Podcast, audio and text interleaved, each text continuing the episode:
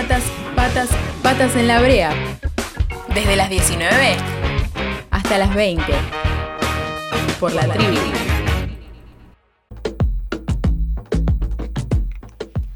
Siendo las 19 horas 16 minutos en toda la República, vamos a abrir este nuevo espacio de alcohol e historia de Facundo Botiuk.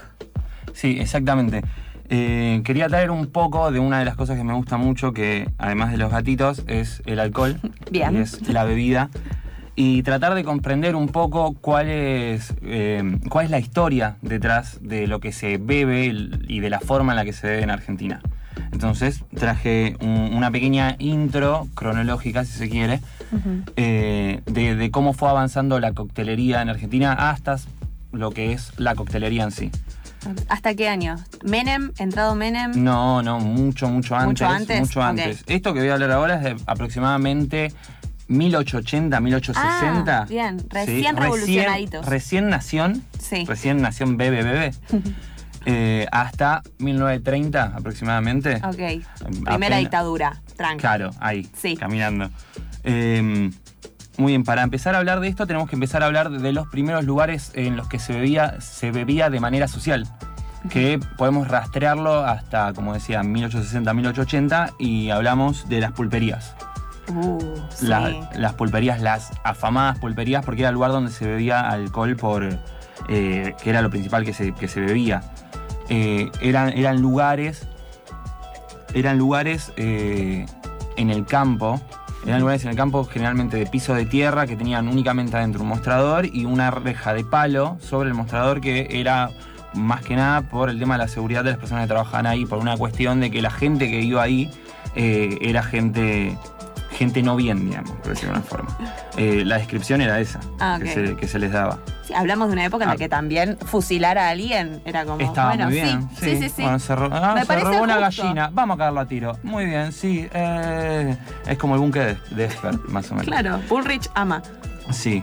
Eh, ahí lo que más se servía eh, es lo que, lo que yo considero que es la bebida nacional, realmente, o la bebida que en un principio se, más se bebía en Argentina, que era la ginebra Mm, y también las aguas ardientes. La ginebra era casi lo que más se bebía en Argentina en ese momento, en, esa, en esas décadas, antes del 1900. Y las aguas ardientes que se traían eran generalmente aguas ardientes eh, importadas, que se importaban de, de Paraguay, siendo la de menor calidad, considerada en ese momento la de menor calidad, eh, agua ardiente brasilera y agua ardiente cubana, que después con el tiempo eh, eso se fue refinando, o sea, se fue refinando la forma de verla acá y es lo que hoy se conoce como agua ardiente brasilera, que es lo que conocemos como callaza, y Ujú. agua ardiente cubana, que es lo que conocemos como ron. Que las aguas ardientes son aguas ardientes de caña azúcar sí. y, y- y es lo que hoy se refina y se conoce de esa manera. Eso podemos entender como la prehistoria quizás de, de los lugares donde eh, se consumía más alcohol, en el ámbito de campo. Y hablamos de campo, no, no me refiero al interior de la provincia de Buenos Aires, no me refiero a la barriga, me refiero a incluso acá en Recoleta. Porque si recordamos, en esa época, Buenos Aires, lo que era la ciudad de Buenos Aires, era únicamente el puerto y unas cuadras alrededor del puerto. Claro. Eh, existían muchas pulperías en Recoleta, en lo que hoy es Recoleta, y muchas pulperías también incluso en lo que hoy es Pompeya, o en lo que era en su momento la ciudad de Palermo, o la ciudad de Flores, Claro. también que era, era una ciudad en su momento. Eh, en, las, en Buenos Aires lo que sí existía eran cafés. Eran cafés, eran bebidas refinadas donde quizás podías entrar y tomarte un coñac, que era mucho más común para la aristocracia, si se quiere, de Buenos. Aires, entrar y, y beber eh, estas bebidas alcohólicas y quizás tomarse un café. También existían mucho lo que eran los cafés con la identidad de café, o sea, de entras y no te puedes tomar un agua, no te puedes Claro. tomar un té, te Café. un café negro y es el que único que hacemos acá. Y tomás un café. Eso también era lo que existía. Después todo esto evoluciona, eh, entrada el, el primer centenario de, Fiesta, de la Revolución fiesta. de Mayo. Uh, La fiesta de la oligarquía, porque Claro. recordemos que eso fue sí. una fiesta de la gente que más tenía y, y fue invitada la aristocracia de toda Europa. denme Y- todo el alcohol. Exactamente, denme todo el oro. Venga, denos su aceptación, papá europeo. Porfis, porfis. Porfis. Eh, Y en, a partir de 1910 es cuando se empieza a, a abrirse a Argentina al, al mundo con una cierta visión de, de refinación, que era básicamente lo que en ese momento Alvear quería y en ese momento lo que eh, las personas que estaban en el poder de la nación buscaban, que Argentina se le aceptara como un país europeo en Latinoamérica. Entonces, con esta apertura, se, con esta apertura de visión, digamos, Claro. ¿no? porque más que apertura o sea, Real, no. real no fue. Con esta apertura de visión eh, eurocentrista, eh, empieza a ingresar un montón de bebidas que ahí se empieza a traer lo que hoy bebemos como, como si fuera agua, que son los vermuts. Y, y los vermuts eh, los podemos considerar hoy en día lo que es el Fernet. El Fernet es un vermut y hoy en día en Argentina es lo que más se consume. Sí. Eso es otra cosa. La que quería hablar también del tipo de consumos del argentino. Si nosotros, si yo te pregunto a vos, ¿cuál es Pregúntame. la bebida? ¿Cuál, es la, ¿Cuál pensás que es la bebida que identifica a Argentina? ¿Cuál es la bebida que identifica a los argentinos? Y entre la birra y el Fernet con cola. Exactamente. Lo que pasa que lo único que hay en Argentina que no hay en el resto del mundo es el Fernet con coca. Porque en, en otros lados del mundo no se mezcla un vermú con una bebida gaseosa dulce. No tiene es como, ¿qué, sentido. ¿qué haces? ¿Qué haces? El vermú, Sacrilegio. Exactamente, el vermú era un componente para cócteles. Y en Argentina eh, se empezó a, a vender, a vender, a hacer Ujú. el, el Fernet de primera marca, el que conocemos con la aguilita. Eh, se lo empezó a mezclar con la bebida cola, también de primera marca. Y se empezó a popularizar de una manera increíble. Eh, por eso mismo, en este momento, en 1910, se- con esta especie de apertura de visión eurocentrista, eh, se empieza a abrir el mercado para que a Argentina en- ingresen los, los vermuts, Ujú. que es el, el vermú roso puntualmente, porque no, no se ingresaba el vermú bianco a, a Argentina, y se ingresan anisados, que ¿Qué es anisados... anisado? El anisado son bebidas a base de Yo anís. tomo agua, ¿sabes? Lo sé. Gracias. Estuvimos hablando esto fuera del, Anisado. del aire. Aye no toma alcohol. No tomo alcohol. Esto es difícil. Sí, es, hay muchos términos. Yo te estoy siguiendo igual, ¿eh? Porque venís re bien. Pero Bueno, explícame el eh, anisado. El anís básicamente es un... ¿Cómo decirlo? Es... Imagínate el clavo de olor. Sí, Es algo que le da mucho sabor a las comidas básicamente. ok. Y es algo que se usa en base de muchas bebidas. Por ejemplo, el absenta tiene un alto contenido de, de anís. Es un, un- es un producto que te da Se la- le que te agrega. se le agrega y se pega a la nariz, digamos. Ok. Lo sentís un montón ahí. Listo. Eh, el, el Jagermaster también es una bebida a base de anís. Entonces también ese sabor que, que vos, si vos probaste alguna vez Jagermaster, sabes lo que es el anís. El sabor de Jager es anís. Eh, eso se ingresa por el lado de los españoles. Los españoles se emborrachaban con anís básicamente. Por el lado de los italianos entra el vermú y entra mucho vino. El vino no es traído por los españoles, el vino es traído por los italianos puntualmente por la, eh, la inmigración eh, italiana.